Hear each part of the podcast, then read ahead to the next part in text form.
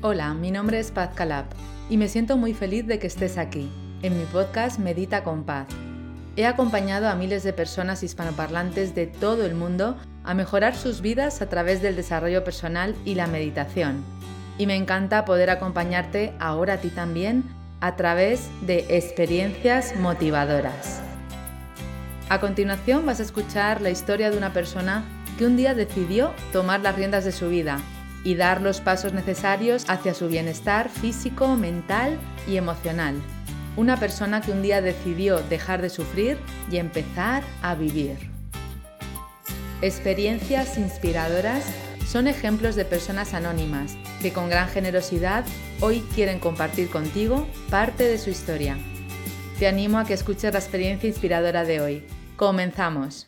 Hola a todos, ¿cómo estáis? Yo estoy muy contenta de estar hoy con José del Pozo, una persona maravillosa, un querido amigo, una persona sabia. Él es maestro de Tántara clásico, licenciado en Psicología Holística por la Universidad Católica y fundador del Renacimiento de Ganesa, que luego él nos contará de qué trata todo esto. Estoy encantada de estar aquí contigo, José. Bienvenido a mi podcast Medita con Paz, a esta sección de experiencias inspiradoras. Estoy segura que vas a inspirar a muchas personas. Cuéntanos un poquito más sobre ti, cuál ha sido tu trayectoria y cómo has llegado hasta el punto de acompañar y ayudar a otras personas.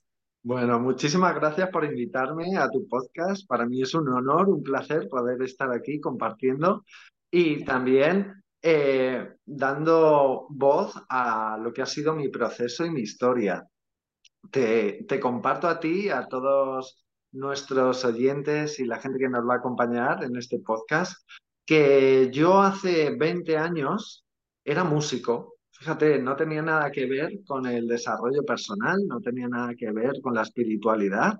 Bueno, la música es sanadora también, ¿eh? Sí, bueno, pero todo el ambiente que se mueve es muy, eh, tiene, tiene muy baja vibración, aunque la gente se divierte, salta, brinca, hay mucha oscuridad ahí detrás. Pero bueno, también es parte del proceso, ¿no? De cada uno y debemos de aceptarlo porque es el rol que nos toca vivir desde que somos jóvenes para ir, bueno, haciendo que esa manzana vaya germinando y vaya creciendo. Eh, mi historia personal comienza a los 19 años, cuando vuelvo de, hacer eh, la mili, fíjate que fui buzo en la marina, y me empiezo a interesar por la música, por todo el tema de música electrónica y demás, y empiezo a comprarme pues todos los equipos a plazos, fíjate, yo un chaval y un dineral, pero tenía un objetivo, tenía, bueno, pues un, unas ganas de conseguir eso. Entonces empecé a practicar mucho en mi casa y como arte de magia empezó a salir promotores y me empezó a salir mucho trabajo. ¿Qué tipo de música tocabas? Eh, Era música electrónica. También estuve componiendo pues para bandas sonoras, para documentales y demás. Y bueno, en ese momento yo, como era, era como muy inconsciente de todo, porque lo hacía porque me apetecía, me, gustaba. No lo hacía por dinero en absoluto. Y creo que ahí empezó a ser la clave del éxito en esa época, porque no buscaba dinero ni fama, pero empezó a llegar porque eh, empecé, bueno, a trabajar en los mejores clubs en España, en Europa, en Latinoamérica. Y fueron años como muy estimulantes, ¿no? no, no paraba, me dieron varios premios. De hecho, aquí en Madrid eh, fui el mejor jockey de Madrid dos años seguidos. Me dieron. Estuvo muy bien, fue, bueno, años muy interesantes que pasaron muy rápido por esa inconsciencia en la que yo vivía. Yo vivía en una nube y era como todo eh, una estimulación constante. Eh, en el 2011 bueno, debo decirte que en el 2009, 2008, 2009, me fui al VIPS a comprarme un libro porque quería aprender karate. Entonces dije, me voy a comprar un libro. Y claro, vi en una estantería que ponía Tao y Tantra. Y dije, bueno, esto como es como oriental, pues seguro que es artes marciales. Y me lo compré. La cosa es que me empecé a leer ese libro y para mí fue una alquimia absoluta wow, toda esta información, ¿esto qué es?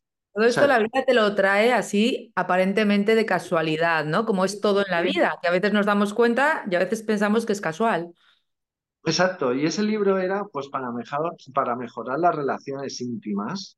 Y dije, bueno, pues qué interesante. Y empiezas como a estudiarlo. Bueno, me gustó mucho, pero ahí se quedó.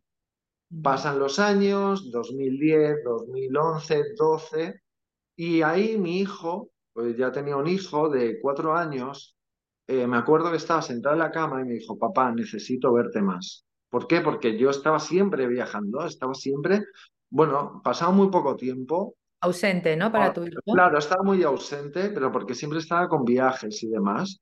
Y claro, en el momento que recibí ese mensaje, dije, tranquilo, lo dejo todo.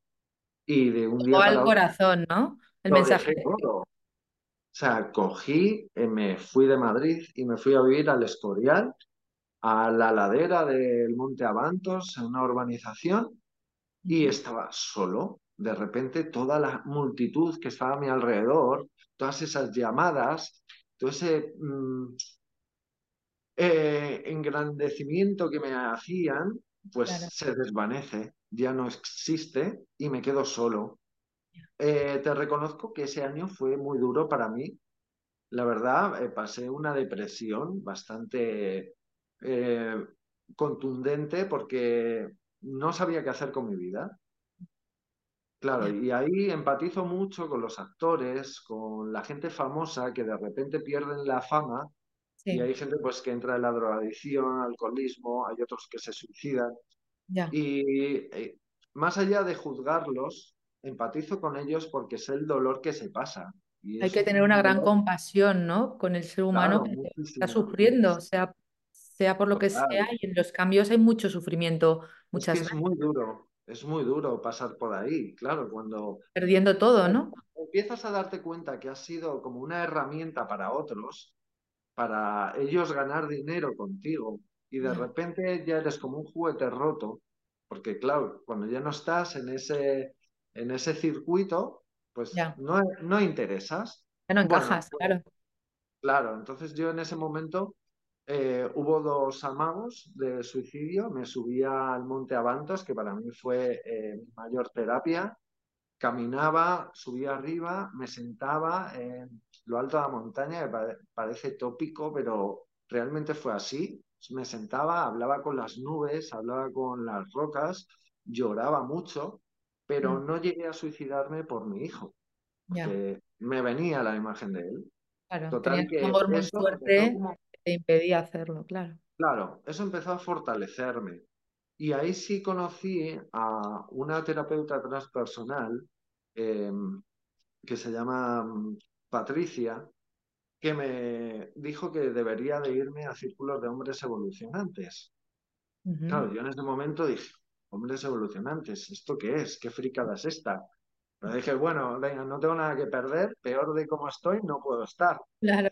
Y claro, entonces fui allí. Era un centro cultural que estaba en Getafe, me acuerdo perfectamente, y llegué a la puerta. Eran las 11 de la mañana, llego a la puerta, un día de invierno, y ahí como que tuve una retención. Dije, entro, no entro, entro, no entro, venga, no tienes nada que perder, entro. Claro, cuando entro, eh, me acuerdo que había pues siete, ocho hombres, estaba llegando gente y lo primero que recibí fue mucho amor, mucho afecto, mucho consuelo, abrazos, gente que se interesaba por mí sin conocerme de nada. Claro, para mí eso fue una bomba nuclear, o sea, mi cabeza explotó, dije, ¿dónde se ha metido esta gente toda mi vida? No, exi no conocía gente con, ese, con esa sensibilidad y sobre todo hombres, Con esa generosidad de dar, ¿no? Claro, exacto. Y sobre todo hombres, Hombres, porque el hombre siempre suele ir más retraído, ¿no? En esa apertura de las emociones. Y no sabe cómo expresarlo, como la mujer. Exacto. A, la mujer en general le cuesta menos esa parte. Claro, claro, hay hombres que no quieren hacerlo tampoco porque piensan que su eh, lado masculino se va a sentir un poco herido, ¿no? Claro, Entonces, cuando qué bonito es abrazar la parte femenina, la energía femenina, y es necesario en hombre y mujeres, femenina y masculina, al no, yo, 50%.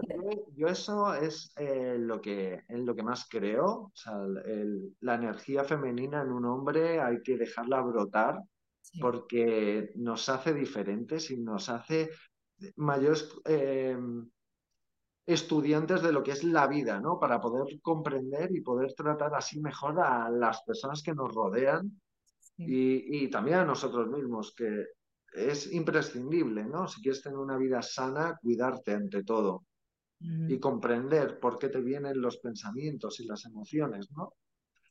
Más que entrar en un caos existencial, que, que eso también suele ocurrir. Entonces, las herramientas para poder trabajar eso, eh, para mí debería de estudiarse en el colegio. por De supuesto. hecho, a los niños les tendrían que empezar a entrenar con todo el tema del mindfulness, ¿no? Del desarrollo personal. Sí, sí. Así no habría tanto caos y tantos niños con tantas depresiones. Tanto sufrimiento. tanta inconsciencia colectiva, ¿no? En la que estamos sumergidos. Bueno, pues a raíz de ese día empecé a acudir varias veces y me sentía como cada vez mejor.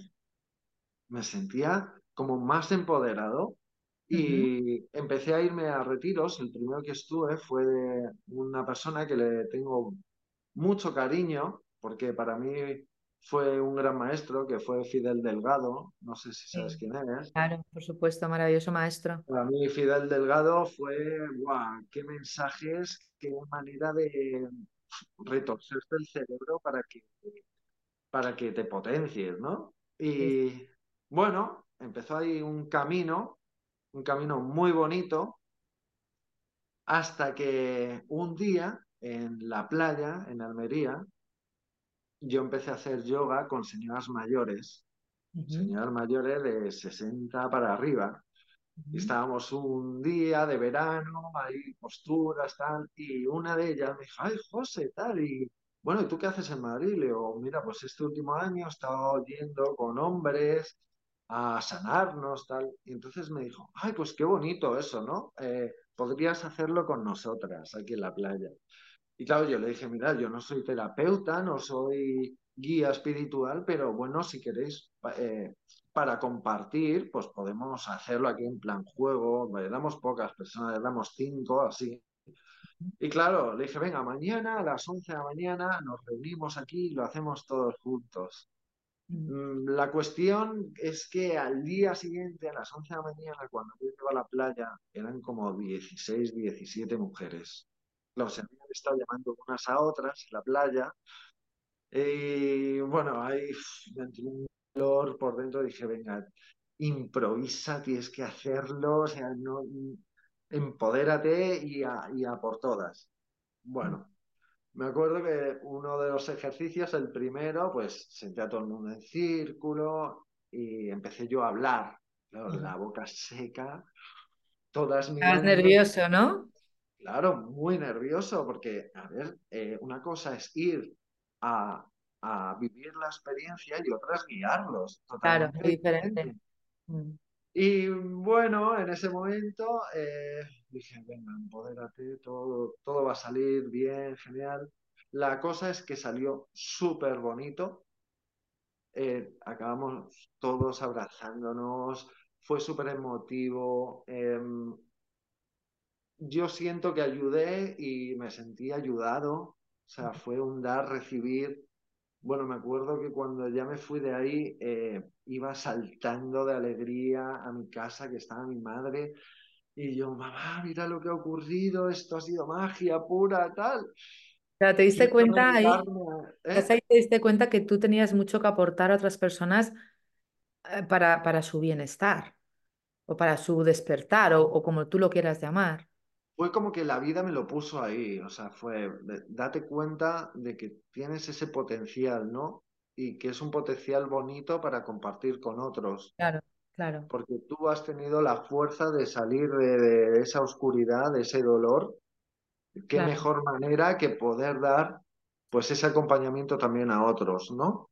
claro. Porque, eh, claro, algo que yo pienso a- de modo personal que, por ejemplo, una persona que estudia psicología no es lo mismo el que ha vivido el dolor y se pone a formarse para acompañar que una persona que lo ha tenido todo muy fácil y estudia psicología, bueno, pues por tener una carrera.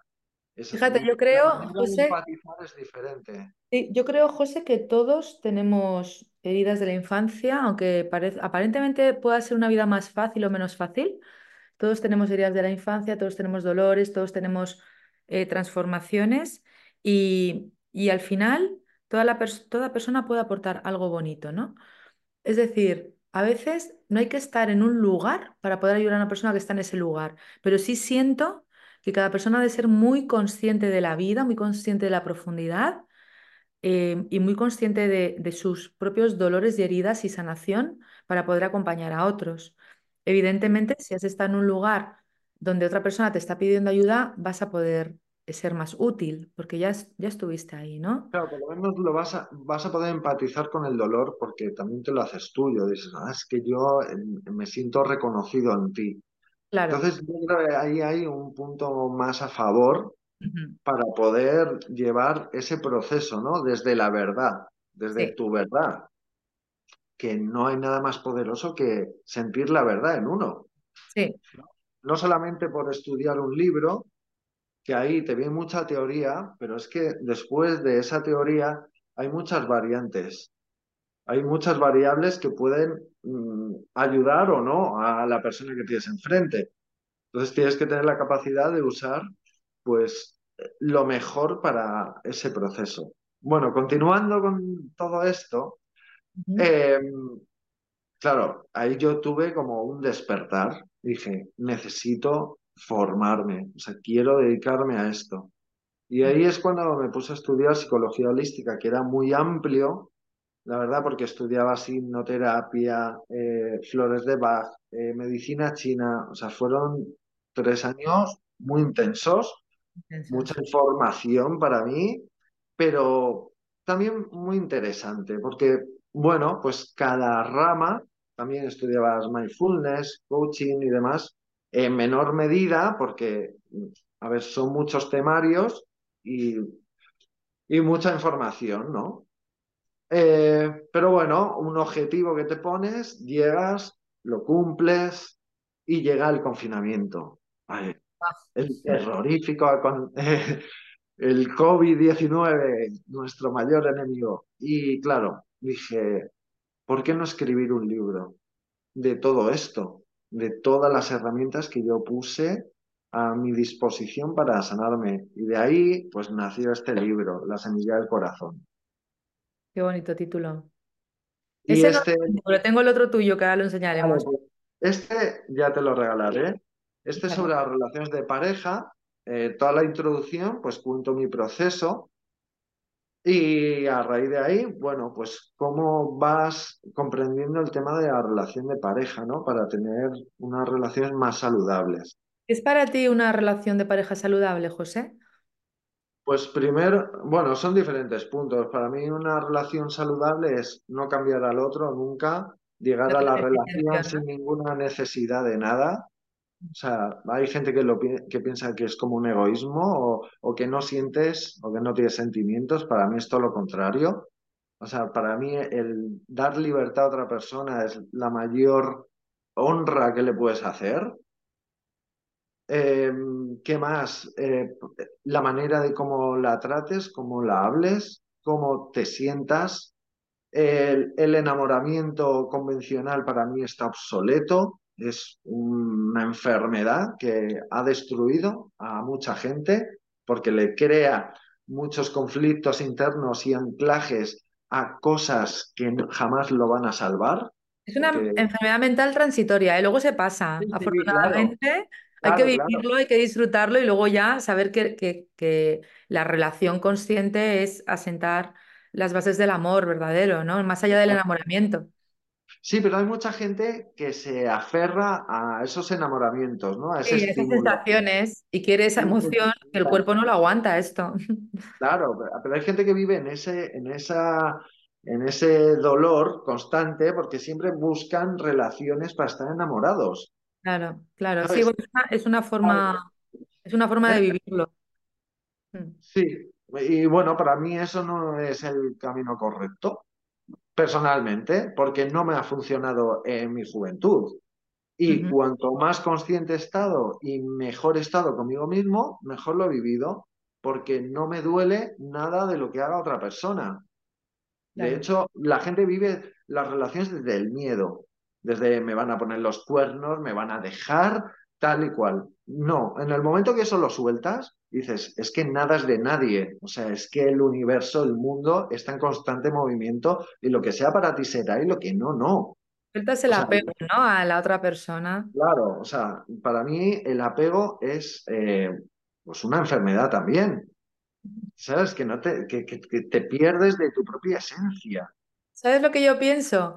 O como yo lo siento, digo, tú apégate a esa persona todo lo que quieras, que luego ya veremos cómo te desapegas, ¿no? O sea, claro. como hay dos fases, ¿no? Primero un apego, no puedo vivir sin ti, todo el rato piensas en esa persona, todo te recuerda a esa persona, em, casi vives para, par- para y por esa persona, vale, estás con un apego, ¿no? Pero luego vívelo, no importa, es- está bien, ¿no? Ese momento. Pero luego Claro, has de saber cómo desapegarte también. A ver, sí, claro, pero si todos hemos vivido esas, esos, esos momentos, ¿no? Claro, y Y es maravilloso. eh, claro, y, a ver, es parte del aprendizaje y vivimos un libre albedrío, o sea, todo está bien si cada uno tiene su proceso en esta vida. Yo no digo que esté mal, pero sí, para mí eh, no es lo que me hace feliz. A mí me Sí, es hace feliz, sobre todo no es un amor maduro, no es infinito, es temporal. claro, El enamoramiento dura un año y medio, pues y al final acaba en dolor. Por eso hay tantas relaciones que acaban en fracaso, porque viven relaciones inconscientes. O sea, el- lo que te venden en la televisión de relación de pareja, siempre te están poniendo programas de televisión donde todo es celos, eh, pelea. Claro, pero eso son, eso Es lo fíjate que lo, Es lo que negativo que es y cómo reprograma a las personas jóvenes, bueno, y a los adultos también, a pensar que eso ha de ser así, si no, no es válido, ¿no? Claro, claro. Entonces, eh, entiendo que cuando tú llegas con unos ideales, unos principios eh, sobre todo el tema de relaciones de pareja que rompe con lo convencional, pues haya personas pues, que le hagas un poco de cortocircuito porque a lo mejor no lo han vivido. Claro. Entonces, bueno, hay que, hay que aceptarles y también tener compasión por sus procesos. Oye, cada uno está en, en el lugar donde tiene que estar, nada más. Todos aprendiendo estamos, José. Exacto. Mm. Bueno, y continuando con la historia, porque me voy por los cerros de Úbeda, te das cuenta, eh, cuando acabo el libro que me costó la vida escribirlo, el primero estuve dos años, pico pala, todos los días encerrado, solamente salía de mi casa al supermercado y al gimnasio, porque entendía que de- tenía que hacer deporte, no podía estar todo el día frente al ordenador. Me costó mucho escribirlo porque eh, ese libro todo lo saqué de aquí y de aquí. O sea, no busqué información fuera. O sea, ese libro fue mi La de tu verdad, mente y de tu como, corazón. claro, plasmar cómo había sido mi proceso y cómo había transformado mi vida. Cuando acabo ese libro, se publica, empieza a funcionar muy bien, empiezo a la- ir a la Feria del Libro de Madrid, de Almería, de Granada. Guay. Eh, a raíz de ahí dije, bueno, ¿por qué no formarme en Kundalini Yoga? Porque a mí todo el tema del hinduismo me apasiona, ¿no? La filosofía budista, hinduista, para mí es lo que, lo que intento em, transitar, ¿no? En mi día a día. Entonces me fui a Barcelona, estuve en una formación un año entero, yendo lo- los fines de semana a Barcelona a hacer sadanas. Ya me enfoqué mucho más a la fase más espiritual. En toda esta transformación, José, ¿Sí? eh, ¿cómo, o sea, desde que terminaste con la música hasta que hiciste todas estas transformaciones, ¿cómo sentiste tú el cambio en ti? ¿Para qué te sirvió a ti? Vale, eh, primero, ¿para qué me sirvió todo esto que te estoy contando? Pues primero, yo eh, mirando atrás era una persona celosa, era insegura, aunque parecía súper seguro, era una persona súper insegura, no era feliz. necesitaba siempre eh, poseer objetos, comprarme coches, comprarme cosas, Ya sé, eh, ir alardeando. O sea, yo llegaba a los bolos con cochazos y tal, y no por el confort del coche, sino porque necesitaba que la gente me viera llegar con ese coche. Claro, y ahí hay un problema, hay un problema de, de amor propio, o sea, necesito que los demás me alaben para yo sentirme bien. Y Necesiten que me que- valoren por lo que tengo y no por lo que soy. Exacto, exacto. Entonces, ahí, cuando empecé a darme cuenta de todo eso, eh, fue una liberación porque empecé a quitarme capas, eh, las típicas capas de cebolla que tanto hablan, ¿no? En desarrollo transpersonal y demás. Eso es real. O sea, cuanto más me empecé a liberar, me di cuenta que menos necesitaba. ¿Y cómo te sentías, José, con esa liberación? Súper bien. Porque ya no me importaba lo que los demás pensasen de mí. Y para mí es la clave. Ya. Para vivir en plenitud. O sea, deja de comerte la olla por lo que los demás digan. Empecé a dejar de comprarme ropa de marca. Eh, Empecé a dejar de gastar en cosas inútiles que realmente me daban una felicidad momentánea. Era pasajero, o sea, y me ocurría, o sea, es que me acuerdo una vez escuchando a Borja Vilaseca que decía, pues, el tema este de cuando buscamos fuera en vez de dentro, ¿no? Eh, necesito comprarme ahora un BMW porque sé que voy a ser el hombre más feliz del mundo y cuando ya lo tengo necesito otra cosa porque ya no me interesa. Y no hay fin porque nada te sacia en realidad, ¿no? Claro, Es lo y siguiente, lo siguiente, lo más caro, lo más llamativo y no hay fin. exacto, y claro, y, y ahí es cuando me di cuenta que todo estaba en mi interior. O sea, que cuando empiezas a cuidar tu interior, tus emociones, tus pensamientos, cuando sueltas todo, y jolín, estuve años sin coche y no me importaba nada, empecé a despojarme de todo, vendía todas mis pertenencias, mm, decía, si es que no lo necesito, no lo necesito. Y a lo mejor yo hace mm, 15 años mi sueño era, pues yo qué sé, estar en la alfombra roja, por- bueno, por pensarlo, pues puedes pensar cualquier cosa, eh, rodeado de gente haciéndote alabanzas. Y para mí ahora lo más importante es que mi hijo sea feliz, que, que, que de verdad que siga su camino, como es cáncer, siga empoderándose, eh, poderle ayudar todo lo que pueda en la vida, todo lo que la vida también me deje y, y poco más. O sea, yo disfruto un montón de momentos de soledad. Me encanta estar solo. Me encanta irme a la playa solo, mirar el mar con mi bansuri, tocar mi flauta, irme a la montaña a caminar. Todo eso me llena muchísimo más que todo lo que tenía antes. O sea, antes era, venga, eh, a cenar a restaurantes con 50 personas, que no está mal, que todo es válido.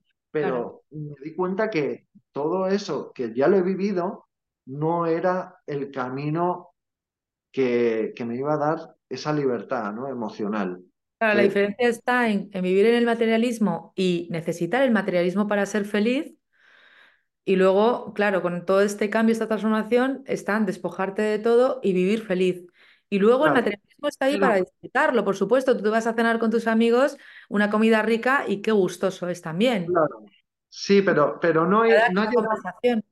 Claro, pero no llegar a la comida de decir, me voy a este restaurante para que todo el mundo sepa que voy a este restaurante. Claro, No. bueno, eso claro. Es que, claro, hay diferentes maneras de llegar Sí, a los sí, sí, sí, sitios. es otra historia, no Y- tiene nada que ver, ¿no? todo esto no quiero decir que el dinero no sea importante y valioso, porque sí lo es. O sea, no tiene nada que ver La el energía. con el- el- la energía del dinero, que para mí es fundamental. O sea, es, es básico, ¿no? Al igual que la salud, el dinero es básico, porque nos da la posibilidad de poder vivir todas las, todas las experiencias. Claro. Es básico. Entonces, con el tema del dinero no, me- no voy a profundizar porque es parte de nosotros también. Eh, bueno, cuando empiezo a, a introducirme en el hinduismo, para mí también fue, bueno, pues, wow, otro mundo por descubrir. Y claro, cuando ya empiezas a practicar mantras, empiezas a, eh, practicar hatha, y empiezas a sentir como el corazón ah, se abre, se expande, el mundo externo no existe, se crea una magia tan bonita. Fue eh, para mí uno de los momentos, eh, no sé, como, como, si estuviera viviendo una película, como irme a la antigüedad y empezar a reconocerme en el Buda, en, Krishna, bueno, fue increíble. Me mm. encantó, me fascinó y claro, ya me hice devoto del hinduismo 100%. Empecé a estudiar mucho más, empecé a estudiar tantra clásico, que para mí es también una filosofía de vida muy importante de hecho, eh, mucho del coach eh, actual está basado en el budismo, en el hinduismo, pero bueno, yo quise llegar a la raíz, me encanta la historia, me encanta aprender cosas. ¿Qué dice el Tantra clásico en, un titular? ¿Qué dice el Tantra clásico? Bueno, el Tantra clásico lo que, en lo que se basa es en poder esto, soltar eh, todos los pensamientos, soltar todo lo que, lo que todas las creencias y vivir en plenitud. Todo lo que no eres, ¿no? Sí, eso sería como un resumen del, Tantra clásico, ¿vale? Pero claro, hay, muchas, hay 118 meditaciones dentro del Tantra clásico que eso si lo pones en práctica, bueno, pues te puede dar eh, un mayor crecimiento personal para poder eh, transitar en esta vida y elevar toda tu energía es muy bonito, es muy emotivo, porque se basa mucho en las conversaciones que tuvo eh, em, Bairavi con Bairava, ¿vale? Que Bairava era eh, Shiva, ¿vale? En su forma Bairava. Y Bairavi era Parvati en su forma de Bairavi, porque en, el hinduismo es fantástico, hay 3.000 dioses y todos eh, se suelen repetir, pero con diferentes formas. ¿Y qué formas son estas? Pues son las personalidades de todos nosotros. Por eso en la India todo el mundo es devoto, porque siempre hay un Dios que se adapta a su personalidad. Y bueno, pues es fantástico, porque nos acerca también a esa divinidad y a ellos, a esa parte terrenal. O sea, nadie es 100% un iluminado, ni nadie es 100% malo, ni nadie es 100% bueno, ni... No, todos somos todo. En diferentes todos tenemos muchas medidas, pero todos tenemos todo dentro, la luz y la sombra, el cielo y el infierno. Ahora, ¿qué vamos a, a hacer crecer? Lo que alimentemos, por supuesto, cada día.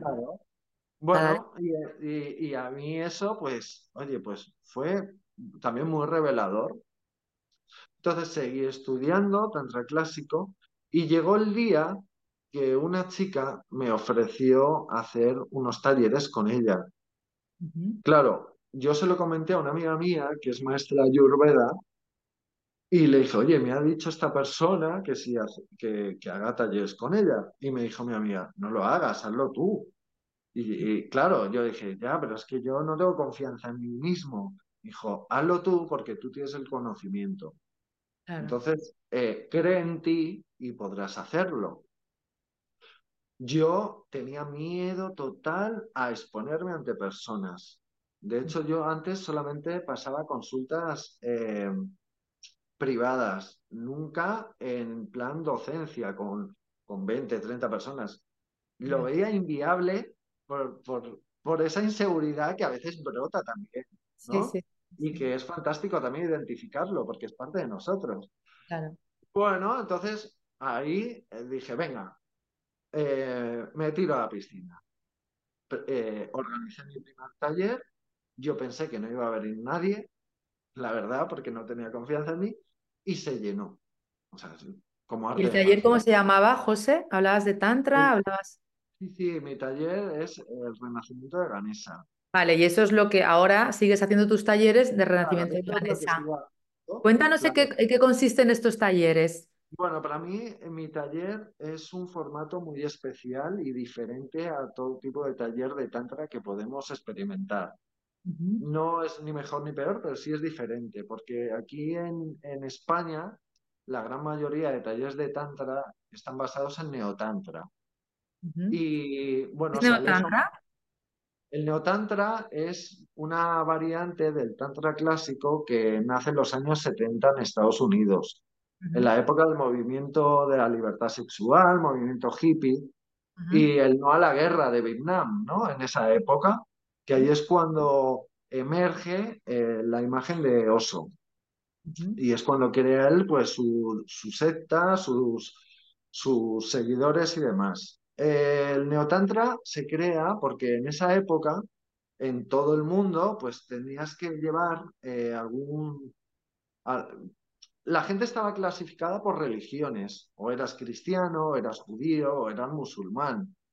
Podía ser ortodoxo, protestante, pero no te podía salir ¿no? de lo que te marcaba un poquito la sociedad. Entonces, toda esta gente, claro, alguien descubrió que había un libro hinduista que aceptaba el sexo como una manera para poder trascender en la vida. Claro, entonces dijeron, esta es la nuestra. Una revolución.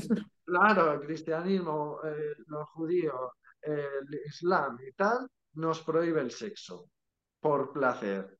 Oye, y esto nos está diciendo que podemos transitar la vida hasta elevarnos al nirvana con el placer físico. Esto es fantástico. Pues vamos a coger los textos, vamos a apuntar lo que mejor nos convenga, que esto ha pasado siempre. La Biblia no es la Biblia original, ha sido traducciones de diferentes monjes en la Edad Media que han ido cogiendo lo que mejor les ha parecido a ellos. Pues esto es lo mismo. Cogen el, Tantra clásico, que sería el libro del Vijnana Vairava, y empiezan pues a hacer sus apuntes. Claro, entonces empiezan a practicar todo esto.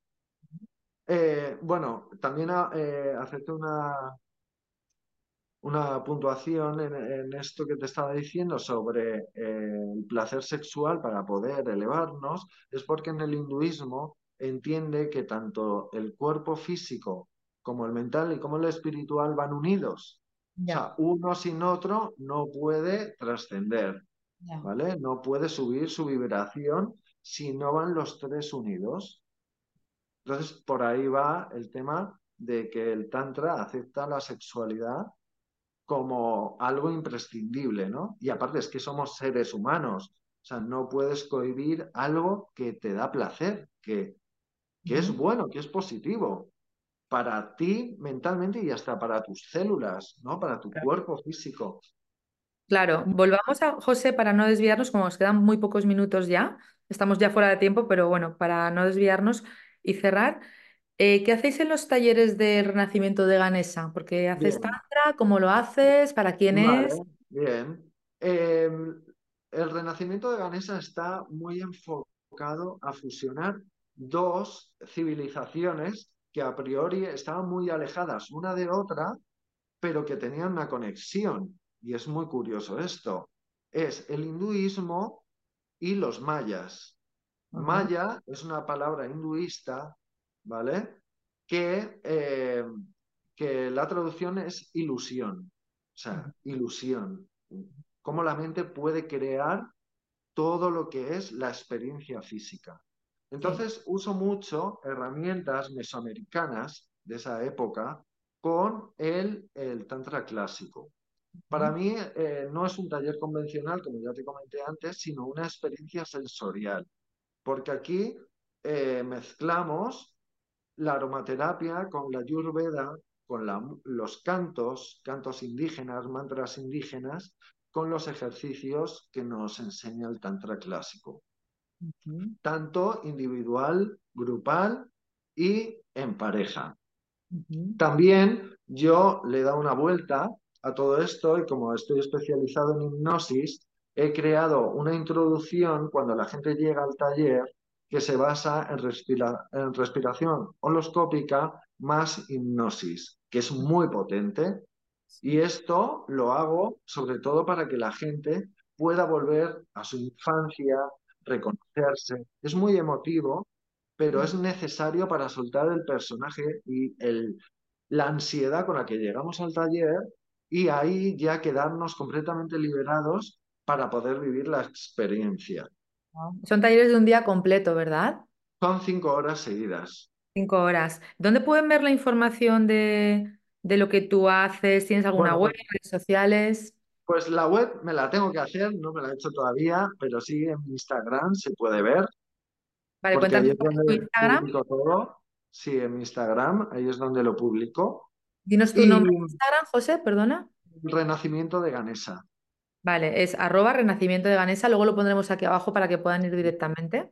Genial, genial. Y bueno, es una manera muy bonita de comprender que todos somos uno, porque al final es muy emocionante, eh, las, eh, mm, todo empieza como a fluir, hay gente que llora, hay gente que ríe, hay gente que goza, y, ¿sabes? Todo está perfecto porque toda emoción que, que brote de uno es lo necesario para poder sanar y cada uno puede sanar de una manera diferente. Y también quiero puntualizar que yo hago eh, como una selección de las personas que vienen al taller.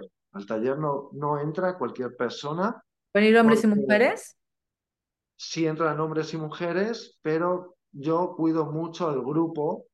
Y yo hago una entrevista sobre todo a hombres para saber cuál es la pretensión que tienen a la hora de acudir a mi taller. Porque para mí eh, que haya un un confort, ¿vale?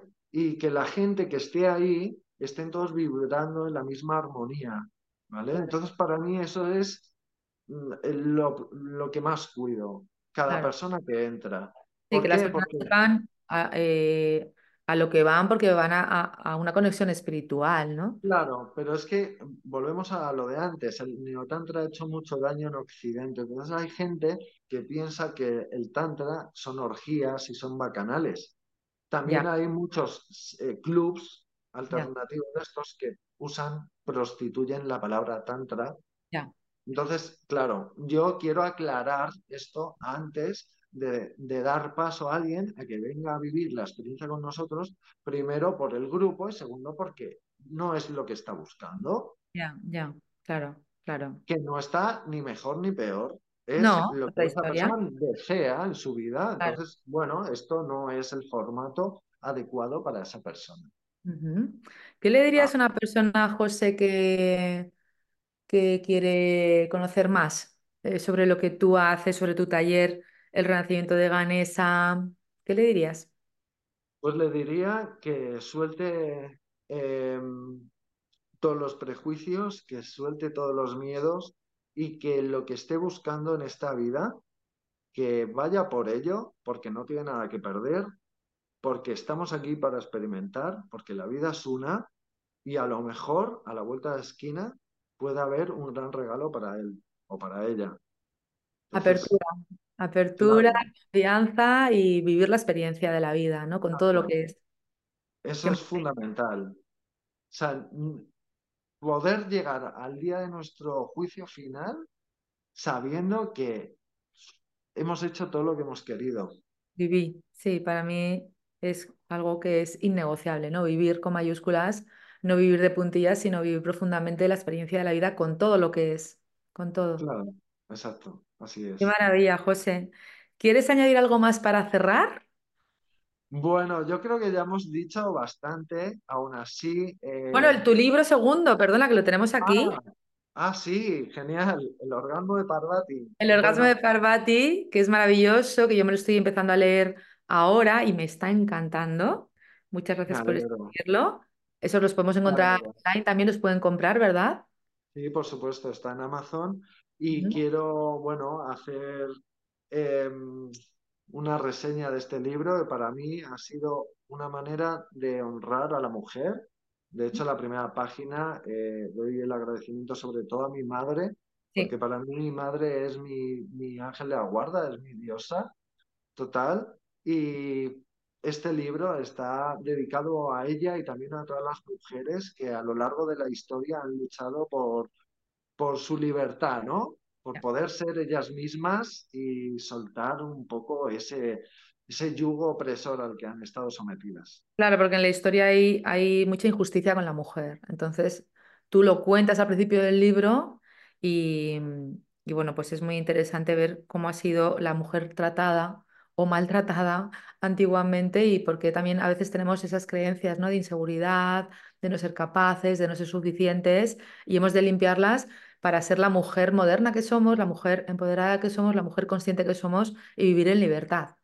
No, claro, y saber que lleváis una diosa dentro de cada una de vosotras, porque tenéis la capacidad de dar vida y no hay nada más grande que ello. Entonces tenéis que ser muy conscientes de ello. Gracias por recordárnoslo, José. Lo tendremos muy presente ahora más que nunca después de escucharte. Gracias, José. Podéis encontrar a José en, Instagram. El renacimiento de Ganesa. ¿Es el renacimiento o es renacimiento? Él, él. El renacimiento de Ganesa en Instagram. Ahí vais a ver, porque él va publicando los talleres que va haciendo em, y va poniendo toda la información y lo vais a ver allí.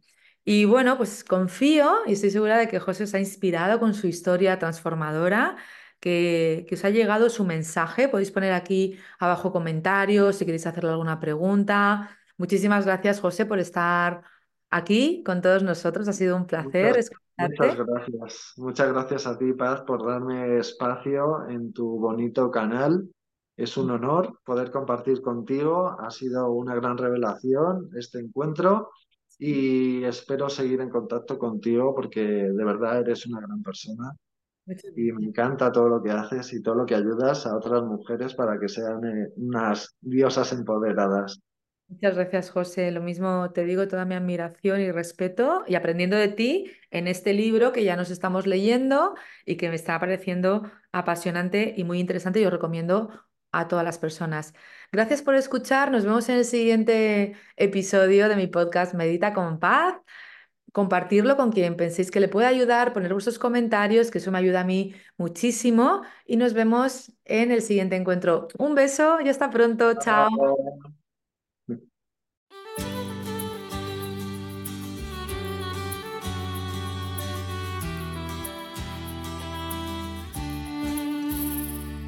Gracias por escuchar este episodio. Deseo que hayas disfrutado de esta conversación y que haya sido para ti, de alguna manera, inspiradora y que haya aportado algo valioso a tu vida. En este podcast, además de experiencias inspiradoras, encontrarás meditaciones y visualizaciones guiadas con mi voz, para que tú también puedas dar los primeros pasos para mejorar tu vida a través del desarrollo personal. Si te ha gustado este episodio, recuerda que puedes suscribirte y también dejar un comentario contándome en qué te ha inspirado esta historia. Te agradezco que compartas esta experiencia con otras personas para que también puedan inspirarse con los testimonios de personas maravillosas que han mejorado sus vidas a través del autoconocimiento y el desarrollo personal. Puedes unirte a mi comunidad a través de mis redes sociales y entrar en mi web www.pazcalab.com, donde encontrarás información sobre mis programas presenciales y online. Por último, recuerda que no estás en esta vida para luchar, estás aquí para disfrutar y vivir en paz. Gracias, nos vemos en el próximo episodio.